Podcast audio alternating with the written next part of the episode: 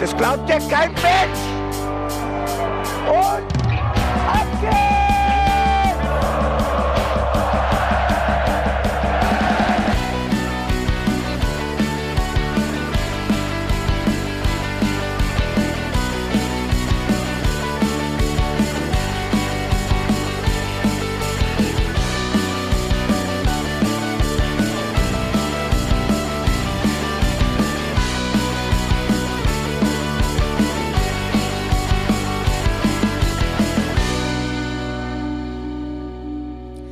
herzlich willkommen zum Hinterhofsänger-Talk. Wir sind wieder für euch am Start. Wir haben den 4. September und es ist uns eine große Ehre oder ein Privileg, naja, vielleicht heute nicht so ganz, aber wir sprechen in diesem Podcast über den Mainz 05 Herrenfußball Mainz 05 gegen Werder Bremen. Die einen oder anderen haben da ihre Bewältigungsmechanismen vielleicht schon etabliert. Jan und ich sitzen heute auf der Therapie-Couch. Bene lässt sich entschuldigen. Es ist Hahnheimer Kerb. Das geht vor. Deswegen freue ich mich, dass er an meiner Seite sitzt. Hallo Jan. Hallo, das ist irgendwie, es ist auch ungewohnt, weil es ist Montagmittag. Für uns podcast-technisch quasi Frühstück.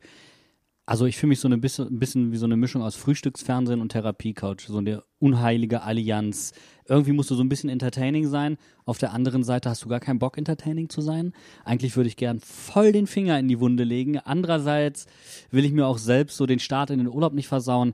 Ich, ich bin noch nicht ganz mir darüber im Klaren, wie ich gleich äh, mich in diesem Podcast realisieren werde. Dieses Spiel gegen Werder hat mir so ein bisschen Flashbacks zu den Anfangszeiten unseres Podcasts gegeben. Äh, in dem Sinne, dass ich nach dem Spiel so unfassbar sauer war und so aufgebracht und ich hätte sofort podcasten können, weil wir haben zusammen geguckt Mhm. und wir haben uns danach direkt hingesetzt und hier eine Diskussion vom Zaun gebrochen, die wir so nicht nochmal wiederbeleben können. Aber wir werden auf jeden Fall heute in die Tiefe gehen und auch dahin, wo es weh tut. Lustigerweise ging es mir Sonntag dann schon wieder viel besser. Und wir haben mit Bene kurz gesprochen, aber es war auch klar, die Aggression, die wir aus diesem Spiel noch rausgezogen haben, die hat sich mit in den Sonntag getragen. Deswegen haben wir uns allen eine kleine Pause gegönnt und versuchen es jetzt heute nochmal und sitzen hier und sprechen über dieses Spiel. Und jetzt bin ich ja tatsächlich auch so bei mir und irgendwo tiefenentspannt und bereit für eine konstruktive Diskussion. Es ist ja vor allen Dingen eigentlich überhaupt nichts Neues. Das ist ja das Erschreckende irgendwo auch. Man hatte halt durch dieses Frankfurt-Spiel so ein klein wenig Hoffnung getankt, oder zumindest ging es mir so. Vielleicht habe ich mir dann im Nachhinein gedacht, vielleicht waren die Wechsel doch eher, naja, verletzungsbedingt, vielleicht nicht so gewollt. Aber tatsächlich hat er ja dann doch wieder aufgestellt mit Vandenberg und so. Und deswegen dachte ich mir, wow, tatsächlich könnte es doch ein bisschen vorwärts gehen. Und irgendwie war das so der letzte Push nach oben, bevor es dann krachend nach unten ging bei mir stimmungstechnisch. Und so ganz erholt habe ich mich davon ehrlicherweise noch nicht. Umso besser, dass jetzt halt erstmal Länderspiel ins Haus, äh, Länderspielpause ins Haus steht und wir vielleicht dadurch eine Zwangspause bekommen.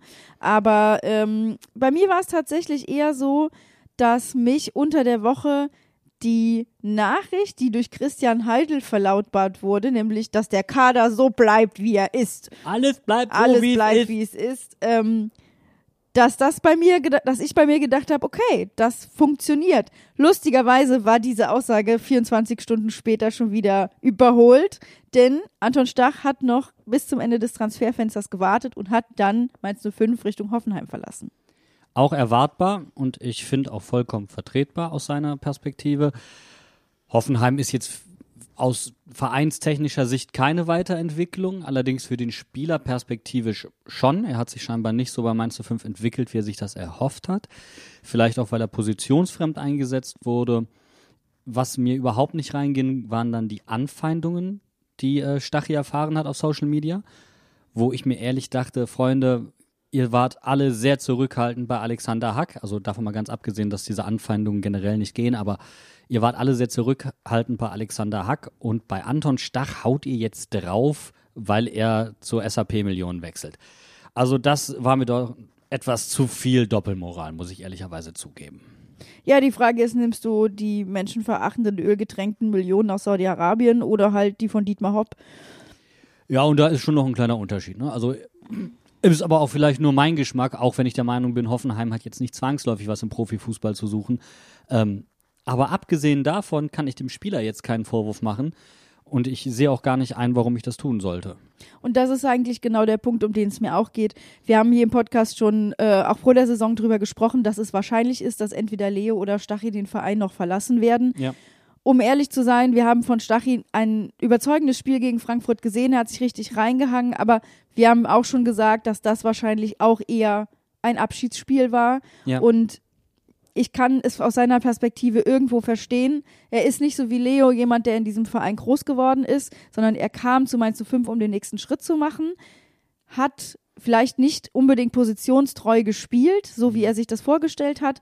Und aus seiner Perspektive ist vielleicht Hoffenheim nicht unbedingt ein Aufstieg im Vergleich zu Mainz 05, aber doch eine Chance, wo gesagt wird, wir rechnen mit dir als Stammspieler und wir bauen auf dich. Und das ist dann doch eine andere Rolle, die ihn in diesem Verein angetragen wird. Ja, vor allen Dingen, weil er da eine zentrale Position hat, die er lieber spielen möchte, ähm, wo er tatsächlich ein zentraler Baustein ist, in dem, wie Matarazzo spielen lassen möchte. Das kann ich sportlich alles nachvollziehen. Deswegen, ähm, ich glaube, worüber wir uns tatsächlich ein klein wenig unterhalten müssen, ist, warum hält es Anton Stach sportlich überhaupt nötig zu wechseln, weil dass er ein großes Potenzial hat, unbenommen. Für mich ist er damals etwas zu früh in die Nationalmannschaft eingeladen worden. Das war vielleicht auch nicht förderlich für seine Entwicklung. Aber davon abgesehen, äh, in seiner ersten Saison hat er eigentlich einen sehr, sehr guten Eindruck gemacht und ist ja eigentlich auch mit dieser Nominierung belohnt worden. Man kann jetzt nicht sagen, dass er sich bei uns nicht entwickelt hat. Und er hat ja auch gesagt, ich möchte gerne um Europa oder in Europa spielen. Und diese Möglichkeiten waren auch mit Mainz 05 irgendwo gegeben. Die Chancen waren da. Aber ich glaube, wir müssen uns ein klein wenig die jüngere Vergangenheit von Mainz 05 angucken, um diesen Wechsel auch ein Stück weit nachvollziehen zu können. Denn er ist ja nicht der Einzige, der mit relativ viel Potenzial dann doch gegangen ist. Sehe ich ganz genauso und ich glaube, das legt auch schon den Finger so ein bisschen in die Wunde, die wir heute komplett aufmachen und dann Ja. vielleicht wieder ein bisschen vernähen müssen. Und deswegen würde ich sagen, machen wir eine kurze Pause, atmen einmal durch und dann geht hier die Post ab. Ruhe jetzt draußen, ich pfeife, wann ich will. Ja, ja. Also da muss ich den Arm eine halbe Stunde hochhalten hier. Ja, ja. Ja, ja. Muss ich mir das aufschreiben jetzt? Ach du Kacke. Ja, ja. Ich, ich schreibe mir übrigens nichts auf, weil ich bin überfordert. Ja, ja. Äh, Ja, ja. Da gerade einer Elfmeter gerufen? Ja, ja. Äh, bin überfordert. Ja, ja. Äh, hey. Ey, das war ja so laut. machst du da, Digga, Digga, Digga, was?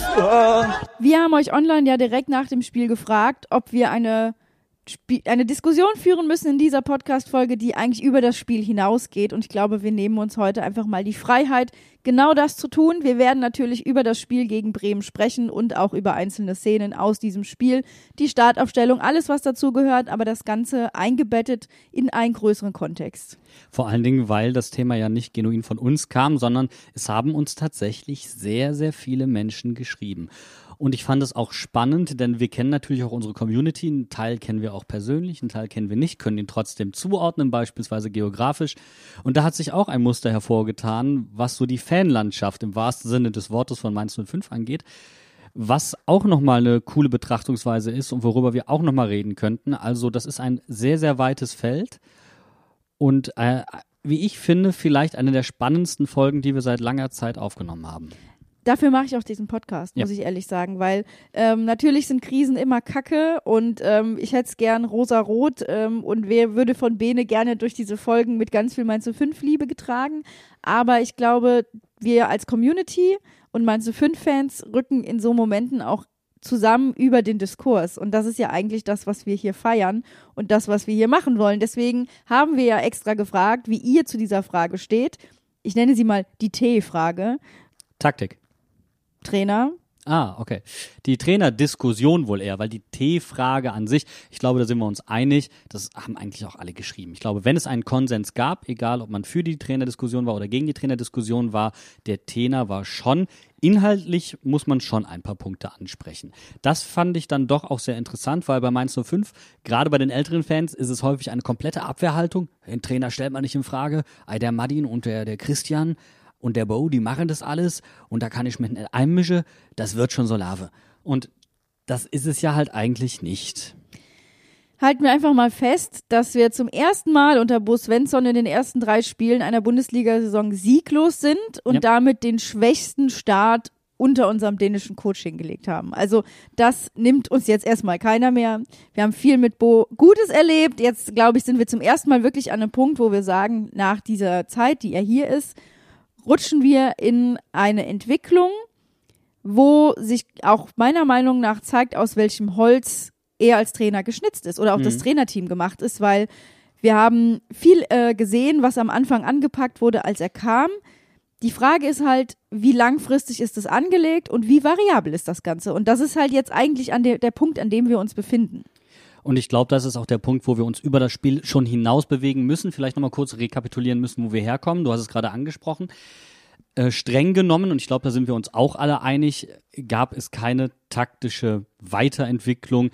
Noch nicht mal am Anfang von Bo Svensson. Da haben wir auch noch gefragt, hm, du übernimmst das ähm, vorherangegangene System von Jan Moritz Lichter auch tatsächlich, das noch sehr angelehnt war an das System von Sandro Schwarz, weniger offensiv, halt die Defensivvariante mit, mit einer Fünfer respektive einer Dreierkette. Hm, wie sieht's aus? Und er hat dann uns gesagt, das hat er jetzt nicht bewusst gemacht, aber das sei für ihn das beste, das funktionierende System für diesen Kader. Und dahingehend wurde dieser Kader auch ergänzt. Damals dann noch mit äh, Da Costa und auch Chor. Und das hat auch alles wunderbar funktioniert. Was wir seitdem nicht gesehen haben oder sehr selten gesehen haben, sind andere Formationen oder sagen wir mal so, andere Formationen, die dem Kader andere Stärken entlocken als reines Balljagen, risikoreich, flach nach vorne oder hoch nach vorne. Ähm, und da haben wir schon die ganze Zeit, auch schon am Ende der legendären Hinrunde angemahnt, wir müssen gucken, dass wir nicht so ausrechenbar werden. Und wir hatten seitdem immer Mainz 0,5. Ob das eine war dann die, die Hinrunde, wo wir quasi gar nicht mitgespielt haben, dann haben wir nur die Heimspiele gewonnen. Also, wenn wir eins festhalten müssen, konstant waren wir bei Bo nie zu 100 Prozent. Wir haben auf jeden Fall sehr ergebnisorientierten Fußball gespielt. Ja, auf jeden Fall. Ich muss mich übrigens entschuldigen, wenn ab und zu meine Stimme abbricht. Ich bin nicht bei bester Gesundheit und ich musste mir jetzt noch gerade ein kleines Bonbon zwischen die Kiemen schieben. Deswegen höre ich mich ein bisschen komisch an, aber alles gut. Ähm, wir haben auf jeden Fall unter Bo Svensson etwas, was ganz klar orientiert ist hin zum Ergebnis. Und das war Total. ja auch genau das, was wir in dieser legendären Rückrunde gebraucht haben. Alles andere hätte uns nicht in der Liga gehalten. Lege Nein, ich mich 100 Pro, fest. ja. Also, wenn wir, wenn äh, Bo Svensson gekommen wäre und gesagt hätte, mir geht es um eine langfristige Entwicklung bei Mainz 05 und weniger darum, die Liga zu halten, sondern es geht mir darum, hier was zu, aufzubauen, dann wären wir wahrscheinlich abgestiegen. Was wir aber jetzt haben, ist Ergebnisfußball, der sich auch genauso anfühlt. Wir haben Fußball, der darauf setzt, dass Stammspieler liefern und wenn sie das nicht können, haben wir Probleme. Ich würde noch mal gerne einen Schritt zurückgehen, ähm, weil du gesagt hast, wir haben diesen Ergebnisfußball damals gebraucht und den stimme ich zu 100 Prozent zu. Und dafür waren auch die Spieler genau die richtigen. Das hat alles wunderbar ineinander gegriffen.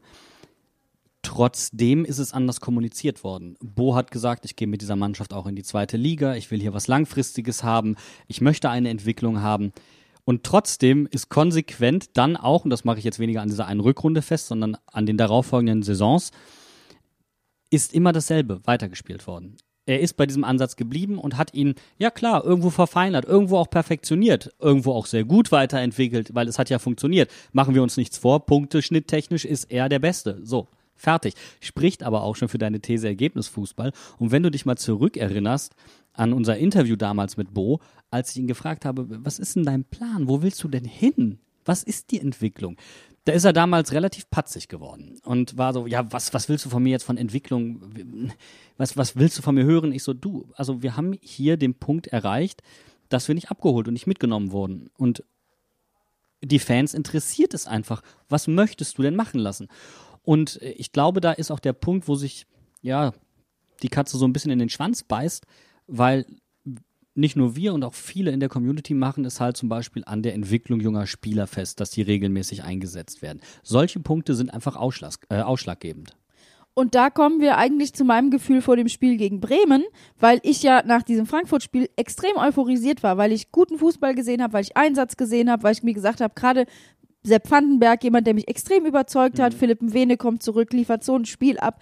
mega gut und Brian. Brian und Nelly Ja. kriegen ihre Einsatzzeiten und deswegen hat es mich umso sehr gefreut zu sehen, dass Anton Stach in der Startelf mit Brian Gruder ersetzt wird, der damit die Chance bekommt, sein Bundesliga-Debüt zu spielen, als in der Startelf Hm. sozusagen und ähm, da als feste Größe gesehen wird und seine Einsatzzeiten bekommt, weil das ist ja auch was, wo wir den äh, Finger oft schon in die Wunde gelegt haben und gesagt haben, junge Spieler haben nicht den einfachsten Stand bei Bus Svensson und dem Trainerteam. Ja, und die, die kannst du reihenweise aufzählen. Und ich möchte auch gern nochmal auf ein Ereignis damals zurückverweisen. Das war Corona und der halbe Kader fiel aus. Und das erste Spiel gegen Leipzig, das diese junge Truppe legendärst gewonnen hat. Damals noch um Paul Nebel und so weiter herum. Und allen war eigentlich klar, diese Leistung wirst du nicht nochmal wiederholen können. Und äh, Bo Svensson hat diese Truppe dann nochmal aufgestellt gegen Bochum. Und es war wirklich keine gute Halbzeit. So, das kann ich von jungen Spielern aber auch nicht verlangen. Was er aber dann gemacht hat, das fand ich sehr, sehr kritisch. Er hat zur Halbzeit gewechselt und hat vornehmlich die jungen Spieler rausgenommen. Warum sehe ich das kritisch? Weil die jungen Spieler das auf eine gewisse Art und Weise gebrochen hat. Sie haben ein herausragendes Spiel gemacht gegen Leipzig, haben dann mal eine nicht so gute Halbzeit gezeigt gegen Bochum, was vollkommen verständlich war und auch absolut vorhersehbar war und haben dann den schärfsten möglichen Denkzettel unter Bo Svensson bekommen, in der Halbzeit ausgewechselt zu werden. Und du hast keinen dieser jungen Spieler danach wirklich mehr auf dem Rasen bei Mainz 05 gesehen. Also nicht nur die Kommunikation, sondern auch wie sie eingesetzt wurden, war absolut nicht einfach für die Jungs.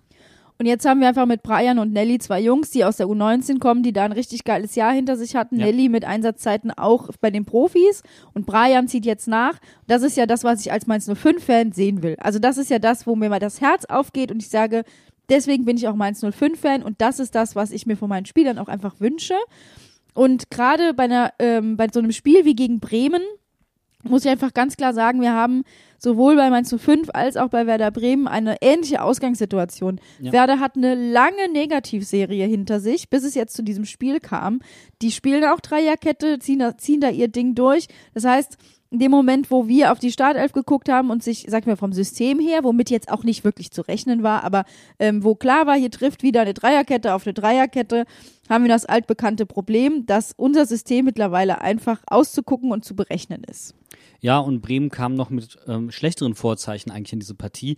Null Punkte, null Tore, plus Niklas Füllkrug abgegeben an den BVB, das heißt den Torschützenkönig der vergangenen Saison abgegeben. Äh, und das wurde ja dann im Spiel nur noch schlimmer. Dann fiel noch Duxch aus, dann fiel, ähm, wer war es? Ähm, nicht, nicht, nicht Kovnatski, aber egal. Ähm, der andere Offensive mit K fiel dann auch noch aus und sie haben irgendwann nur noch Jugendspieler einsetzen können nach vorne. Was mich zu uns bringt, denn äh, wenn man sich die Leistung von Nelly angeguckt hat, auch schon gegen die Eintracht, hätte man ihn wieder in der Startelf vermuten dürfen. Karim hat den Vorzug erhalten und er hat dem nur bedingt gerecht werden können, möchte ich sagen. Mich hat's aber überhaupt nicht überrascht, dass Karim den Vorzug erhalten hat. Nee, also, mich auch nicht. Er ist ja einfach, er ist ja letzte Woche ausgefallen wegen Grippe und für mich eine logische Konsequenz, dass er wieder reinkommt. Ich habe aber auch kein Problem damit gehabt, dass Lee in der Startelf stehen kann, weil wir haben letzte Woche da ganz tief drüber gesprochen, aber ich finde schon, dass wenn Lee sich bewusst wird, dass er eine Verantwortung dort übernehmen kann, traue ich es ihm auch zu, ein gutes Spiel zu machen. Und deswegen fand ich da, war das eigentlich für mich kein Ansatz für Kritik. Ich habe mich gefreut, dass der Pfandenberg wieder von Anfang an starten Ja. kann. Gutes Signal auch, dass Hanke Olsen fit genug für die Startelf war. Also da gab es für mich eigentlich nichts dran zu kritisieren. Aber nach drei Minuten ging es dann schon los. Ja, es war so ein bisschen Wunsch-Startelf eigentlich. Wenn man sich's malen dürfte, hätte man genau das gemalt. Positive Überraschung eigentlich, weil bei Bo kriegt man eigentlich nicht das, was man sich wünscht, sondern das, was man erwartet. Muss nichts Schlechtes sein, muss man dazu sagen. Muss nichts Schlechtes sein, aber macht das, was du gerade gesagt hast, ähm, natürlich deutlicher. Du wirst ausrechenbarer. So warst du etwas unausrechenbarer. Aber du hast in dieser ersten Szene direkt ein Problem aufgezeigt bekommen, was du das ganze Spiel über nicht mehr abgestellt bekommen hast. Und das waren die Tiefenläufe der Offensiven und das waren dann auch ähm, das Doppeln des ballfernen Halbraums mit Druck auf die Kette. Damit kam Mainz 05 überhaupt nicht zurecht und Mainz 05 kam deswegen auch einfach gar nicht damit zurecht, weil auch die Statik einfach nicht gestimmt hat im Spiel.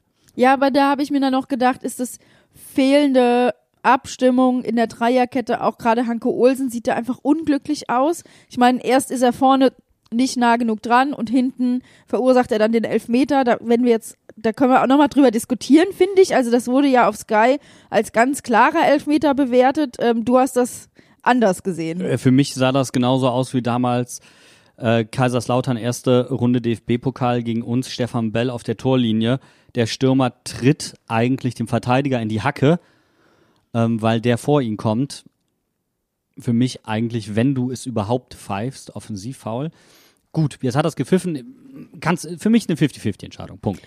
Und ich finde, es gibt eine Kameraperspektive, da sieht man Hanke Olsen von hinten. Wenn das die Perspektive ist, die auch der VAR gesehen hat, da sieht's für mich eindeutig nach Elfmeter aus. Ich, ich will gar nicht so sehr über diesen Elfmeter reden, sondern, ähm, und damit möchte ich das Thema Schiedsrichter dann eigentlich auch beenden. Absolut. weil das Problem ist nicht, dass er den gepfiffen hat, sondern was er über die ganze restliche Spielzeit nicht gepfiffen hat. Äh, wir hatten dann noch später einen Foul an Brian im 16er, was deutlicher war als das. Im Normalfall hätte ich auch da gesagt, nicht Elfmeter, nur du hast in der ersten Halbzeit deine Linie da gesetzt. Und wenn du so früh eine so lasche Linie setzt, also äh, sagen wir mal so niedrigschwellig, dann musst du sie auch durchziehen. Das geht nicht. Du kannst nicht eine so spielentscheidende Szene so niedrigschwellig ansetzen und danach auf einmal sagen, uh, da habe ich vielleicht, ah, da war ich vielleicht ein bisschen zu schnell an der Pfeife. Geht nicht. Also das hätte er durchziehen müssen, aber für mich trotzdem auch in der Höhe ein komplett verdienter Werder-Sieg. Ja, und das ist halt für mich der Punkt. Also, wir haben das Spiel nicht verloren, weil der Schiri kacke gepfiffen hat, sondern weil, wir, weil einfach gar nichts bei uns funktioniert hat. Und dann finde ich, man kann auch darüber streiten, ob die Höhe der Niederlage verdient ist, aber im Endeffekt war es einfach, glaube ich, der Denkzettel, der nötig war. So bitter es am Ende ist. Ja, ich finde es in jeder Hinsicht verdient, muss ich ehrlicherweise sagen. Also ich habe gerade schon mal da, davon angefangen, dass die Halbräume doppelt besetzt wurden, ballfern, also vertikal vor allen Dingen. Was dann den Effekt, ähm, aber fangen wir anders an. Es, es, es betrifft sowohl die Dreierkette als auch das zentral defensive Mittelfeld, als auch die Offensive. In ähm, Perfektion siehst du das eigentlich beim 2-0. Da kommt dann wirklich alles zusammen. Ähm, die Sechser, sprich Leo, Barrero und Dominicor, verschieben extrem. Und dann muss der ballferne Offensive eigentlich ins Mittelfeld sich fallen lassen, also muss tiefer stehen. Äh, in dem Fall ballfern meint also weg vom Ball, das wäre in dem Fall Lee gewesen.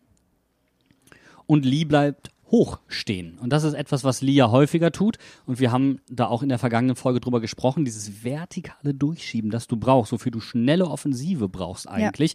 Weswegen ja zum Beispiel Ajorg, ähm, wenn das von der 6 wegspielt, so unfassbar gut macht, weil er da als Masse und gegen, also jemand, der der Gegner binden kann im Zentrum, wunderbar funktioniert. Und seitdem er das nicht mehr macht, funktioniert es eben nicht mehr so gut. Und Lee geht nicht tief genug und auf einmal ist der komplette Raum vor der Kette frei. Und was dann passiert, und jetzt zitiere ich gerne Jürgen Klopp, sieht der Innenverteidiger blöd aus, liegt der Fehler meistens in der Kette davor. Das ist eine komplett undankbare Situation für die Kette. Sie steht jetzt nun mal da, wo sie steht. Jetzt könnten wir sagen, ja, hätte sie höher gestanden, wäre nichts passiert. Aber das ist innerhalb von Millisekunden, das kannst du so nicht auffangen. Und dann stehst du im Halbraum quasi und weder, bist weder Fisch noch Fleisch. Das heißt, dein Gegenspieler ist 10 Meter weg, du stehst quasi 10 Meter zu tief, musst rauslaufen, musst assoziieren, du kannst nicht einfach blind rauslaufen, sonst machst du vielleicht einen Pass in deinen Rücken frei. Also kommst du raus und wenn du dann das Timing nicht perfekt, perfekt abstimmst, kommst du zu spät und bist überspielt. Und das war die Schwierigkeit. Das war die Schwierigkeit für Hanke Olsen, das war die Schwierigkeit für Eddie Milson Fernandes und das war auch die Schwierigkeit, Gesundheit, das war dann auch die Schwierigkeit ähm, für die zentral defensiven Spieler, sprich für Leo und Domme. Da kommen wir halt zu zwei Spielern, wo ich sage, da ist, an denen ist irgendwie das Spiel vorbeigelaufen. Also, vielleicht liegt es auch daran, dass es ein Jubiläumsspiel für Dominik Kor war, es war sein 250. Bundesligaspiel. Die Zahl hat ja bei Bello schon nicht unbedingt zu einer Ja, Glanzleistung geführt, aber daran möchte ich es jetzt gar nicht festmachen. Nee, ich fand tatsächlich, dass ähm, das defensive Mittelfeld mich ein bisschen erschreckt hat im Spiel gegen Werder. Also, wie oft ich das Gefühl hatte, dass Werder einfach über das Mittelfeld hinweg spielen kann, Ja. ohne dass da irgendjemand ist. Also ähm, da waren in der ersten Halbzeit auch schon genug Szenen, in denen du dich gefragt hast, so warum ist Leo entweder so weit vorne oder so weit weg? Warum ist so viel Platz zwischen Ja. Chor oder äh, Barrero? Ähm, und das führt natürlich dazu, wenn sowas nicht funktioniert, dass du dir im Endeffekt vorkommst wie zwei völlig separierte Mannschaftsteile, Ja, die nicht miteinander kommunizieren oder nicht kommunizieren können und dadurch läufst du in solche Situationen einfach rein. Und Werder hat das auch konsequent durchgezogen, auch übrigens später, als wir mit Viererkette gespielt haben. Die sind einfach konsequent dann den einen Mann mit zwei Leuten angelaufen. Der äh, Halbverteidiger oder dann der Innenverteidiger wurde ins Zentrum gezogen. Der Außenverteidiger konnte, weil er eigentlich hochstehen muss, gar nicht so schnell reinschieben. Und ab dem Moment, und ich glaube, das war das 3-0, der Kopfball, waren dann hinten mindestens ein Spieler, wenn nicht zwei Spieler frei, die frei aufs Tor sch- abschließen konnten. Und ähm, das ist übrigens eine, eine Situation, ich meine, es war Köln vergangene Saison, aber nagel mich nicht drauf fest, aber etwas, was wir häufiger als Problemstellung auch schon in der vergangenen Saison adressiert haben, was jetzt wieder klar zutage getreten ist und was definitiv eine Schwäche dieses Systems ist, die du nur sehr, sehr schwer abstellen kannst. Und da bin ich an dem Punkt, wo wir wieder übers Spiel hinausgehen müssen, weil ich mir sage, ist das ein Zurückfallen in alte Zeiten oder ist das fehlende Entwicklung? Weil das ist eine Frage, die, ich, wo, die mir jetzt auch gerade kam, wo ich dachte, das kann ich noch nicht mal mit Sicherheit einwandfrei beantworten, weil ich nämlich auch nicht beantworten kann, ob es überhaupt eine größere Entwicklung unter Bo Svensson gegeben hat, die quasi negiert wurde mit dieser Leistung. Und da möchte ich einfach kurz noch was ergänzen, ähm, was mich zu diesen Zweifeln überhaupt führt. Wir haben in der ersten Halbzeit genau diese Situation. Du siehst das. Also ich meine, klar, wir sind alle 100.005 Trainer vor den Fernsehern, ja. Wir sehen das ganz eindeutig. Aber es ist wirklich evident. Und wir rechnen schon nicht damit, dass früh gewechselt wird. Aber dann gibt es in der Halbzeit eine Reaktion. Aber diese Reaktion heißt Bello für Hanke Olsen. Und zwei Tage später sind wir sogar noch klüger, weil wir jetzt wissen, Hanke Olsen hat eine Knieverletzung, reist nicht zur norwegischen Nationalmannschaft. Ja. Das heißt, der Bello-Wechsel war noch nicht mal eine Reaktion Ja. auf das, was auf dem Spielfeld passiert ist, sondern eine Reaktion auf eine individuelle individuelle Verletzung. Und das lässt mich halt wirklich fragen, was mit dem Ingame-Coaching von unserem Trainerteam los ist. Ja, bevor wir zum Ingame-Coaching kommen, möchte ich deine erste Frage aufgreifen, wenn es okay ist.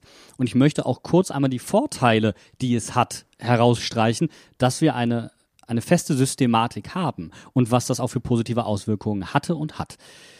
Hast du ein festes System wie das 3-5-2 oder 3-4-3, das sich so sehr ähnelt, dann können Spieler sich an Abläufe gewöhnen und Spieler, die große Probleme hatten, konnten auf einmal viel, viel besser integriert werden. Ich möchte an Eddie Milson Fernandes erinnern, ich möchte an Aaron Martin erinnern, die absolute Leistungssprünge gemacht haben. Das war ja, du hast ja gedacht, die sind tot, die werden nie wieder bei Mainz 05 ein Trikot tragen, aber auf einmal waren das Leistungsträger.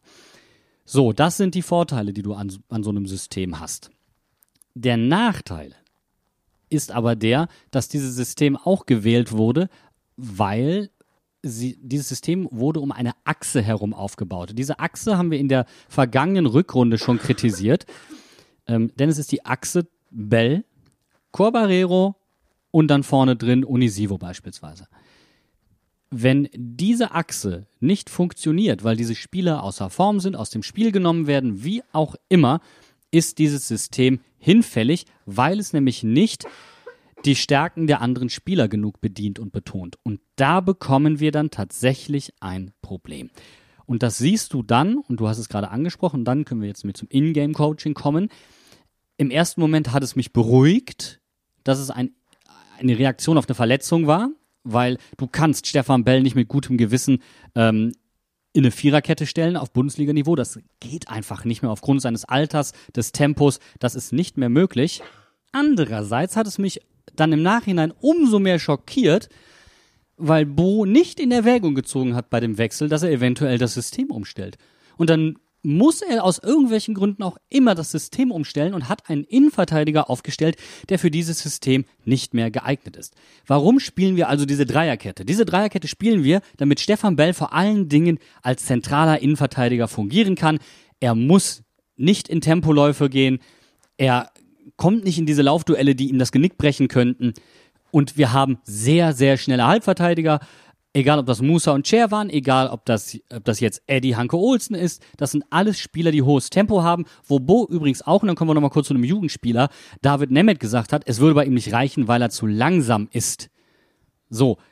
Er hat dann trotzdem Wittmer und Chor auf der Halbverteidigerposition aufgestellt, also auch da ist eine gewisse Karenz. Aber das zeigt dir, dass, die, dass wir so spielen, weil wir Stefan Bell im Kader haben.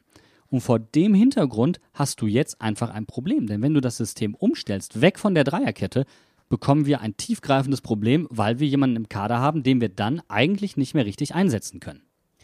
Ja, ich ähm, gehe da in Teilen mit. Ich finde es für dieses Spiel so unfassbar bezeichnend, dass du es wirklich so oder so auslegen kannst. Also gerade bei dieser, äh, jetzt bei der Diskussion rund um Stefan Bell, wo ich sage, ich verstehe dann das In-Game-Coaching nicht, wenn das passiert und du sagst aber auf der anderen Seite, gibt es irgendwo Sinn? Genauso geht's mir mit dem Systemwechsel. Also du kannst nicht noch 60, Mi- also kannst dir dieses Spiel nicht 60 Minuten angucken, liegst Ja, nach der dritten total. Minute 0-1 hinten, siehst diese, siehst, dass es offensichtlich überhaupt nicht funktioniert und dann gar nicht reagieren. Also, wie gesagt, die erste Reaktion war ja der Wechsel von Stefan Bell, wo wir schon dachten so, eieiei. Also ich dachte, eieiei, Ja. was soll das geben? Dann erwartungsgemäß spät, finde ich, dafür, wie es stand, nach, ich gucke nochmal nach, das, das, äh, das 2-0 war in der 55. Minute äh, von Stage. Danach dauert es Tage und Schreibe. Zwölf Minuten, bis wir wechseln. Und dann kommt der Dreierwechsel. Rein kommt, Gra äh, kommt Kraus für Mwene, Richter für Lee und Viper für Gruder. Und wir stellen auf Viererkette um, Ja. um etwas zu verändern. Ja. Da sage ich dann, was muss passieren, damit Bo Svensson auf Viererkette umstellt? Polen muss offen sein, so ungefähr. Also es, es, es muss schon wirklich viel passieren, damit wir auf Viererkette umstellen. Trotzdem war mein erster Gedanke, wir tun wenigstens was. Ja, aber das ist eigentlich zu tief gegriffen, vor allen Dingen für einen Bundesliga-Trainer. Trainer. Also wenn wir jetzt einmal offen sprechen, das ist viel zu wenig.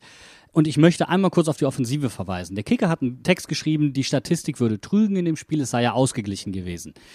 Sobald du nur einen Millimeter tiefer gehst in die Statistik, ist da überhaupt nichts mehr ausgeglichen. Beispielsweise führt der Kicker an 13 gegen 13 Schüsse. Werder 13 Schüsse, Mainz 13 Schüsse. Die Hälfte davon ging bei Werder allerdings aufs Tor. Bei uns nur drei. Bei uns gingen nur drei Schüsse aufs Tor. Bei Werder resultierten daraus sechs Großchancen, bei uns eine. Davon waren fünf Tempo-Gegenstöße. Nein, diese Statistik führt überhaupt nicht irre, sondern sie zeigt, sobald wir den Ball haben, bekommen wir ein Problem. Und wir waren in Dreierkette schon nicht durchschlagskräftig, also haben wir auf Viererkette umgestellt, um einen Defensiven weniger zu haben, um einen Offensiven mehr zu haben. Denn das tust du ja mit einer Dreierkette. Das möchte ich noch einmal verdeutlichen. Du nimmst einen Offensiven eigentlich vom Feld.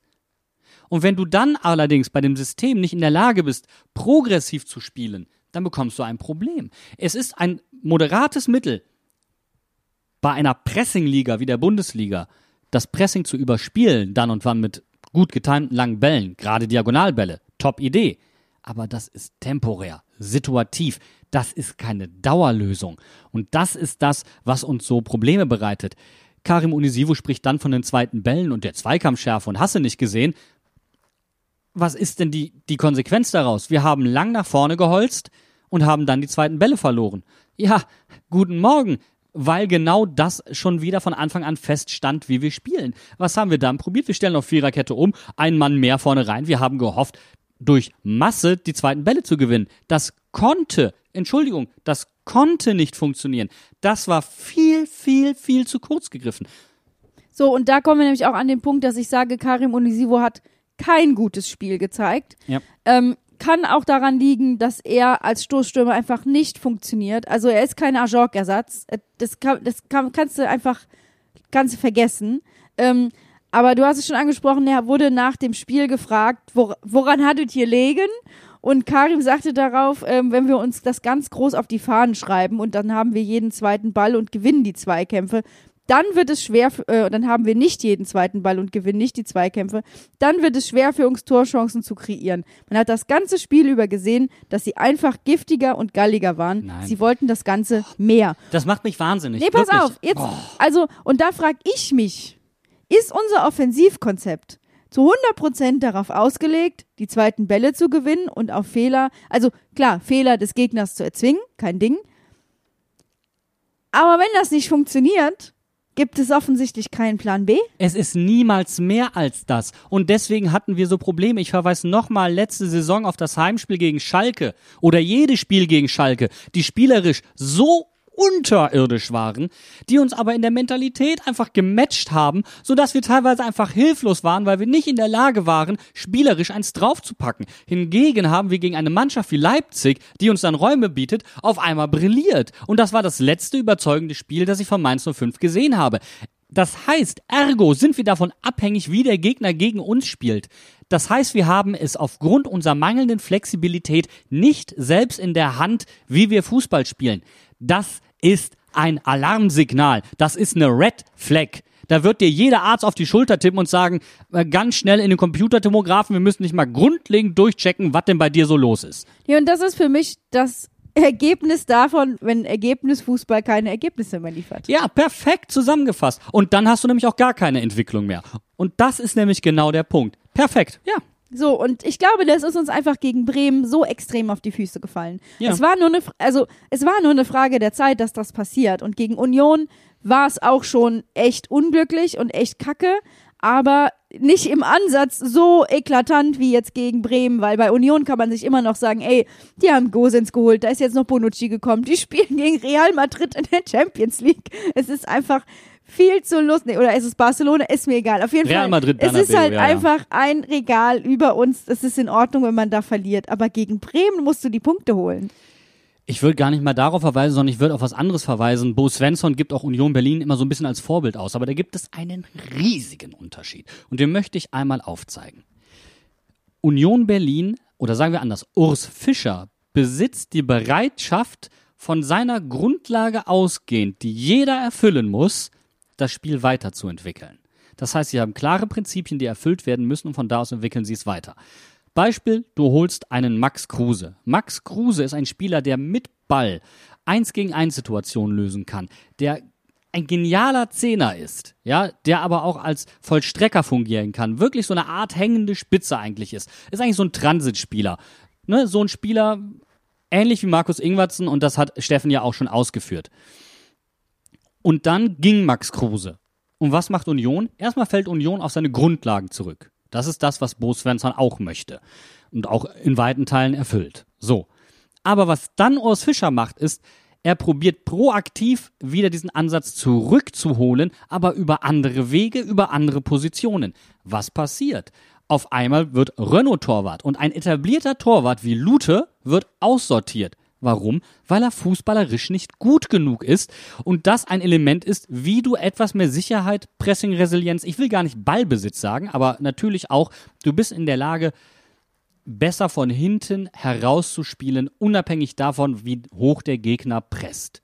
So, und damit haben sie sich unabhängig gemacht. Und dieses Eigenengagement, ich möchte nicht auf den Torwart hinaus, aber dieses Eigenengagement sehe ich bei Bo Svensson nicht. Im Gegenteil, wenn wir Leute holen, wir probieren eher mit Spielern spielerische Mängel zu kaschieren, anstatt sie weiterzuentwickeln. Und, das ist der große Unterschied. Und da ist für mich, tut mir leid, wenn ich das so deutlich sagen muss, aber asymptomatisch dafür ist für mich zum Beispiel der Ludo-Transfer. Mhm. Weil er einfach ein Spieler ist, das ist so, wir haben ja alle gesagt, wo ist Adam Soloy 2.0? Ja. Wo ist der große Turm, den wir vorne reinstellen, der die langen Bälle bekommt? Bobby Glatzel, So, Nelly Viper. Genau, den, den haben wir, den- also den haben wir da gekriegt. Und ähm, was mir halt wirklich, wirklich sauer aufstößt mittlerweile, ist, ähm, wir haben das Image nicht der Tretertruppe, aber wir sind eklig und wir kommen über eine gewisse Mannschaftsleistung.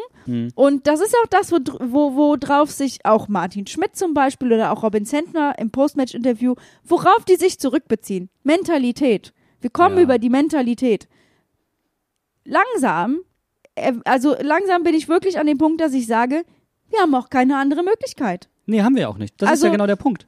Und dann ist halt der Punkt, wenn du sagst, du kommst über die Mentalität, du gehst auf die zweiten Bälle, ne? Du machst dich davon abhängig, dass der Gegner Fehler macht und schlägst daraus Kapital. Da musst du in der Lage sein, und tut mir leid, Eddie Milson Fernandes, wenn ich das jetzt so deutlich sage, aber da musst du in der Lage sein, zumindest einen Freistoß oder Ja. eine Ecke vernünftig an den Mann zu bringen. Dann musst du die einfachen Tore machen. Das, was wir in der vergangenen Saison nämlich gemacht haben, war hier nicht der Fall. Wir haben scheinbar eine neue Tradition. Wer einen Standard verkackt, darf es das ganze Spiel über nochmal versuchen. Ajorg bei den Elfmetern, Eddie Milson Fernandes bei Ecken und Freistößen. Aber ich möchte das gar nicht so sehr auf Eddie jetzt runtermünzen, weil das ist auch wieder so, so was ganz typisch Mainz 05iges. Wir suchen uns jemanden raus, der eigentlich daran gar keine Schuld hat. Wir müssen nun mal, wir müssen nun mal, und du hast vollkommen recht mit den einfachen Toren, das wollte ich nicht sagen. Ähm, aber wir müssen nun mal dahin kommen, diese Achse zu hinterfragen, die wir haben. Und diese Achse ist auf Bedürfnisse einzelner weniger Spieler ausgerichtet. Sie ist ausgerichtet auf das mangelnde fußballerische Können von Robin Zentner, auf das mangelnde fußballerische Können und Tempo von Stefan Bell. Sie ist auf die Zweikampfhärte von Dominik Kor reduziert und sie ist auf die Größe von Ajorg reduziert eigentlich. Und das Oder auf einen guten Tag von Karim. oder das. Kannst du Aber das austauschen. ist zu wenig, das ist zu ausrechenbar. Anhand dieser Spieler lässt sich dein, dein komplettes Spielsystem erklären. Und du kannst das Spielsystem nicht gut wechseln oder adaptieren, weil diese Spieler in anderen Systemen auf einmal nicht mehr so gut funktionieren. Und ich sag mal so, eine Theorie ist so lange gültig, bis das Gegenteil bewiesen wird. Ich musste mir übrigens jetzt vor lauter Ärger nochmal einen Erkältungsbonbon einwerfen, weil bei diesen, bei diesen Standards, da hört es einfach bei mir auf. Ähm, nee, aber du kannst ja wirklich in den vergangenen, auch in der vergangenen Saison, aber guck dir die Spiele an, wo du das Gefühl hast, Mainz 05 konnte sein Spiel nicht auf den Rasen bringen und hat nicht performt. Das sind in der Regel Spiele, wo uns entweder Chor fehlt, zentral, Ja, ja. Oder weil er halt in der Abwehr spielen muss. Genau. Äh, das sind Spiele, wo Ajorg seine Position nicht interpretieren kann. Ja, weil er sie nicht von der 6 wegspielt beispielsweise. Genau. Oder das sind Spiele, oder gerade im Gegenteil, äh, das, die Spiele, die gut gelaufen sind, sind auch Spiele, wo wir mit Finn gespielt haben. Der nämlich von hinten das Spiel mit aufbaut. Genau, das ist es nämlich. Du, du, und ich gehe nochmal auf Schalke, auswärts, letzte Saison. Ähm, können wir relativ einfach diagnostizieren. 31 lange Bälle von Robin Sentner, null angekommen. Dementsprechend sah das Spiel auch aus. Und das ist unser Problem. Und ich glaube, ähm, Bo hat, und das haben wir aber auch schon in der Abschlussfolge gesagt, bei Finn das erste Mal gemerkt, fuck, ich ich steck hier irgendwo fest. Also es gab keine andere Möglichkeit, als Robin spielen zu lassen. Und Robin war auch gegen Bremen die ärmste Sau vom Herrn, weil er einfach allein gelassen wurde. So, da, da kannst du dem jetzt keinen keinen Strick draus sehen. Und das habe ich auch nicht vor.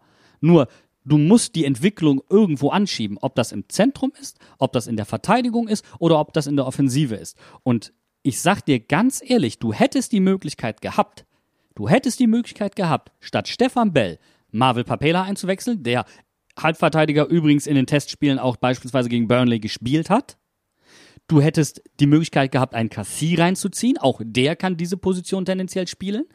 Du hättest genügend Möglichkeiten gehabt, diese Position anders aufzustellen, ohne Stefan Bell in diese Viererkette zu stecken, die absolut undankbar ist. Und natürlich sieht Ole Werner das. Und natürlich bringt er einfach den jüngsten und schnellsten Spieler, der bei den Toren eigentlich sogar die falschen Entscheidungen trifft, aber so viel Platz und Zeit hat, dass es egal war. Dass es eben auch so aussieht, als hätte Stefan Bell sich noch nicht mal überlegt, in den Zweikampf zu gehen. Ja, will ich Es- ihm gar nicht vorwerfen. Nein, nein, aber es ist, es ist einfach in der Retrospektive, wenn du dir Zusammenfassungen anguckst, es sieht einfach unfassbar bitter aus. Und jetzt kommen wir noch zu einem anderen Thema, was auch viele von euch angesprochen haben, bei der Frage, müssen wir über das Trainerteam und müssen wir über die Taktik von Mainz zu 5 mal in Gänze sprechen. Das ist auch die Konsequenz aus einer bewussten Entscheidung für einen kleinen Kader. Ja. Du sitzt in Bremen mit zwei Torhütern auf der Bank. Ja, unfassbar, oder?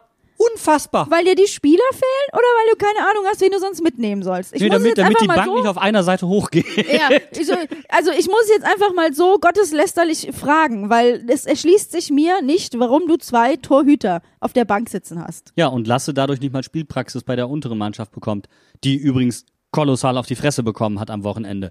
Äh, auch nochmal so eine schöne Randnotiz.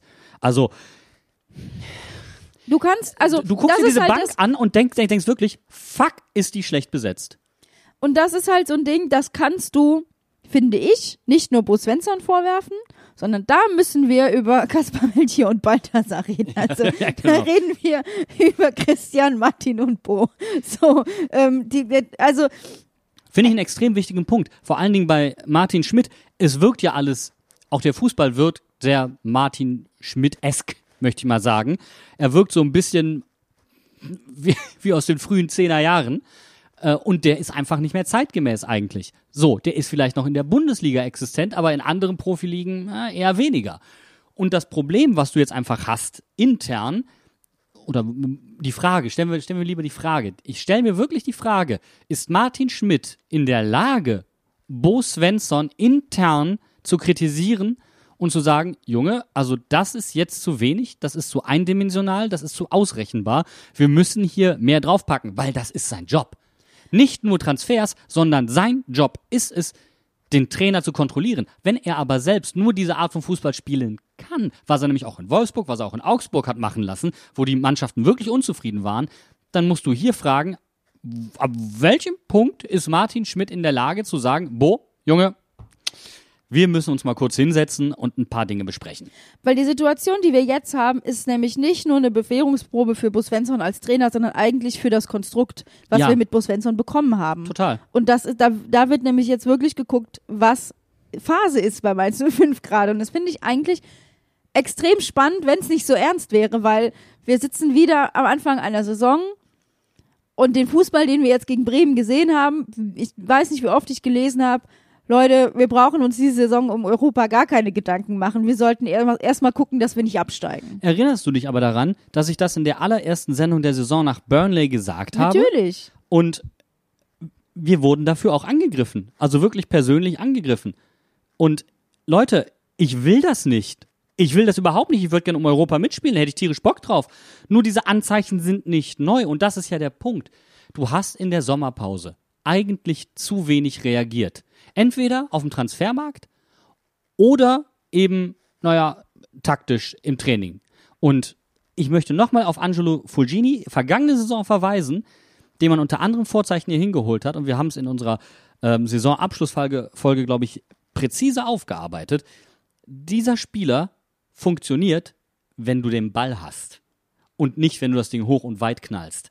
Und er hat funktioniert und hat danach auch wieder funktioniert und ist Tabellenzweiter mit einem Punkt Rückstand auf Paris Saint-Germain geworden und spielt jetzt Champions League.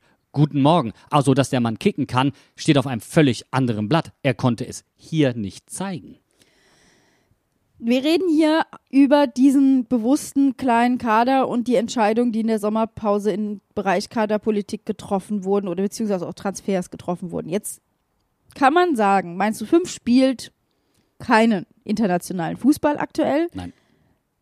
Wenn man das böse formulieren möchte, dann kann man auch sagen, Mainz 05 hat es bisher nicht geschafft und wird es wahrscheinlich auch nicht weit im DFB-Pokal diese Saison bringen.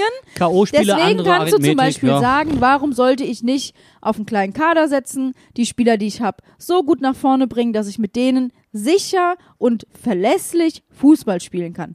Verstehe ich irgendwo.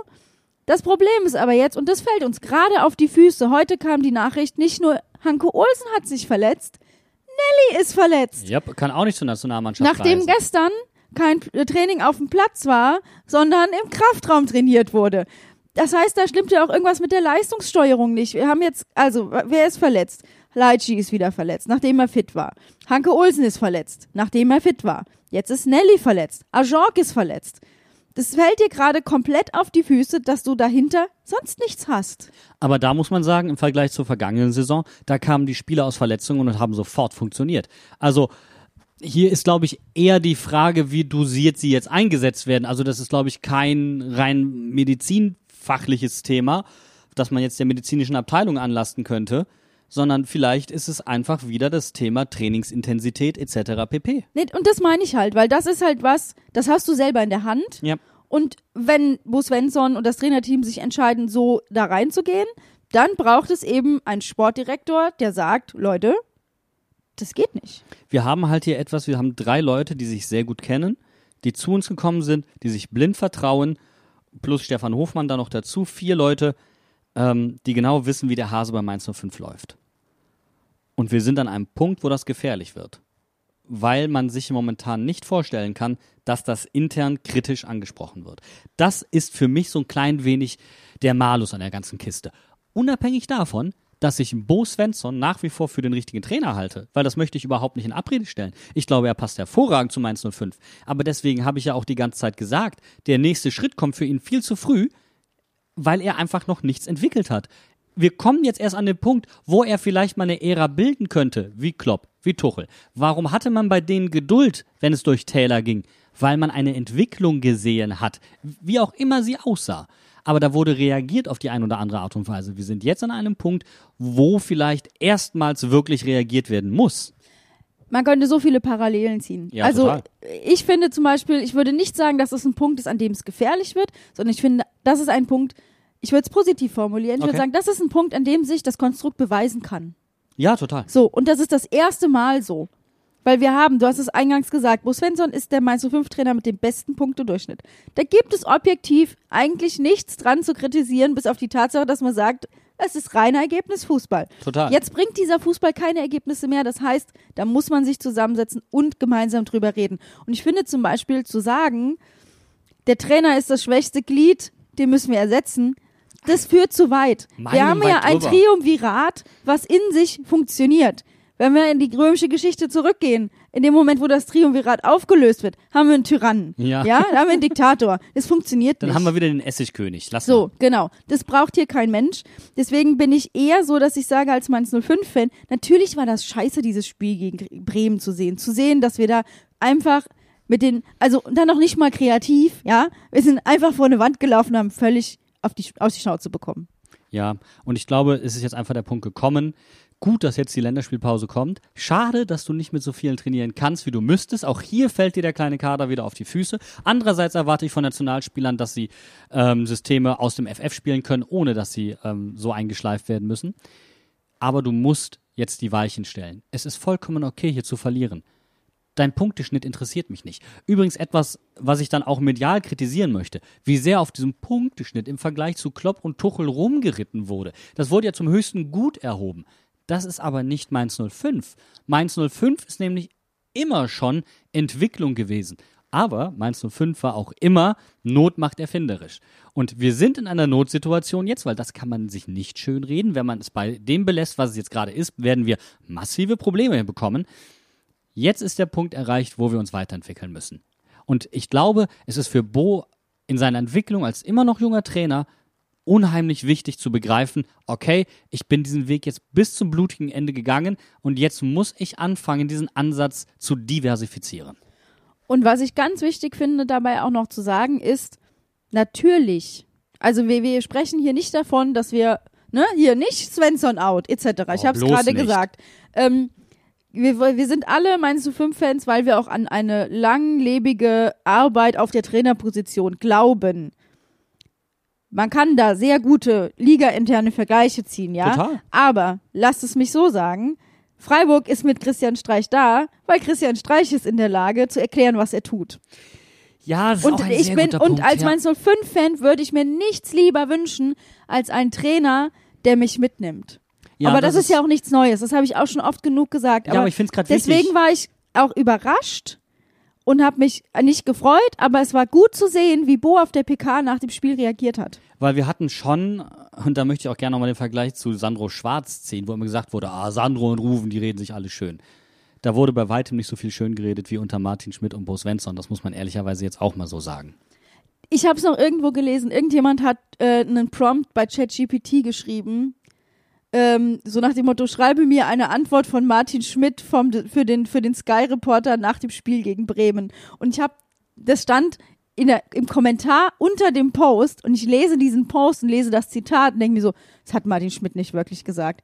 Hat er wirklich gesagt? Und dann sehe ich unten drunter, ist von der KI geschrieben. Es hätte aber auch ungelogen eins zu eins Martin Schmidt sein können. Es hätte mich nicht gewundert. Und das ist was, wo ich wirklich sage, das reicht mir jetzt. Ja, und da muss es jetzt auch aufhören.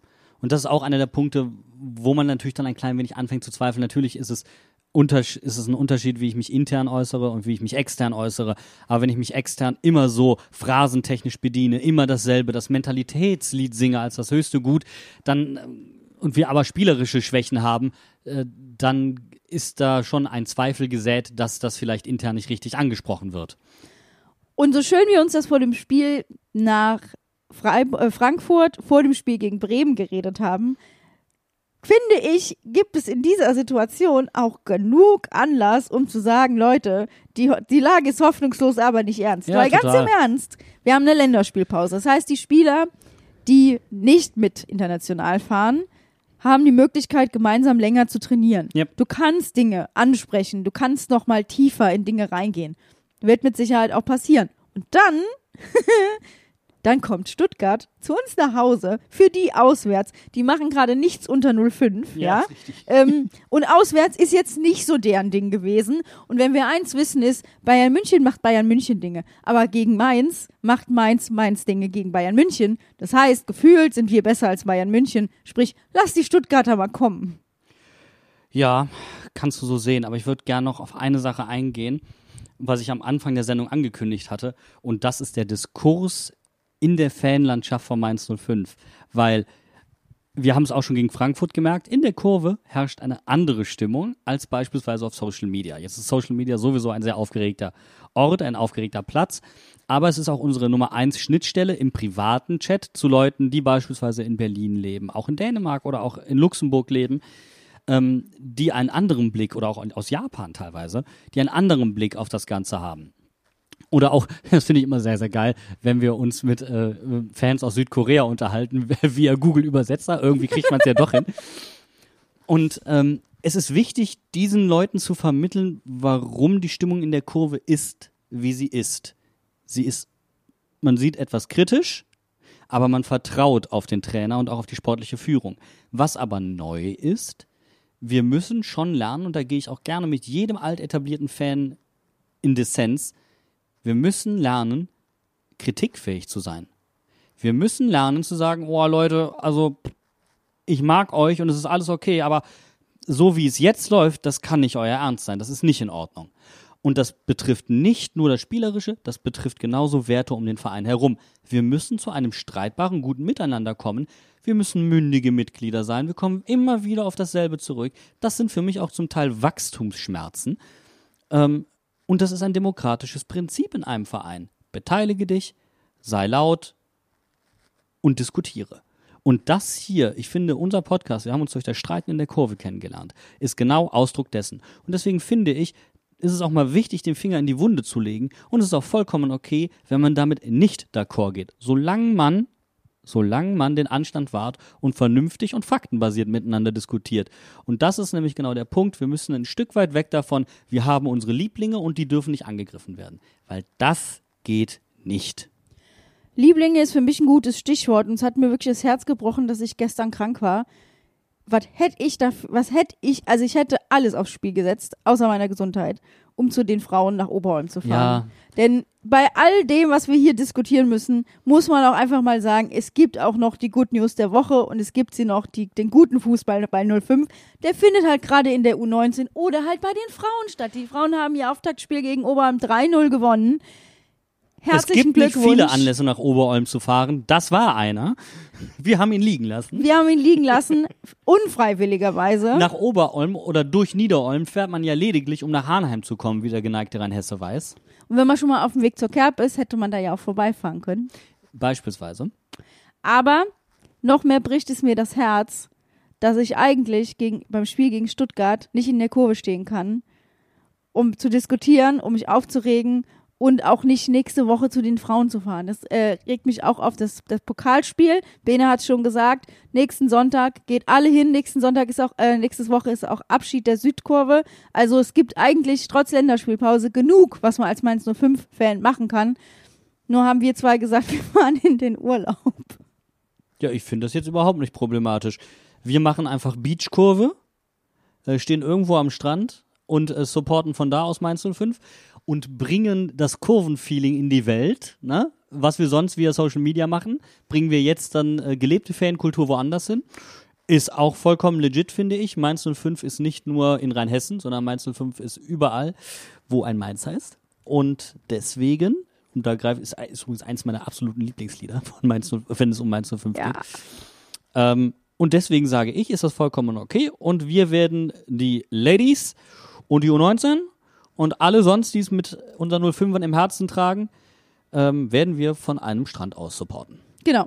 Der einzige Hint zum Land, in dem wir uns aufhalten werden, ist der, dass wir in das Land meines großen Fußballsidols fahren. Ähm, da könnt ihr dann jetzt alle mal lange drauf rumkauen und wir werden nach dem Spiel gegen Stuttgart es, einen Livestream auf Instagram machen und ein bisschen über das Spiel quatschen, weil wir natürlich auch die 05er und den Fußball verfolgen.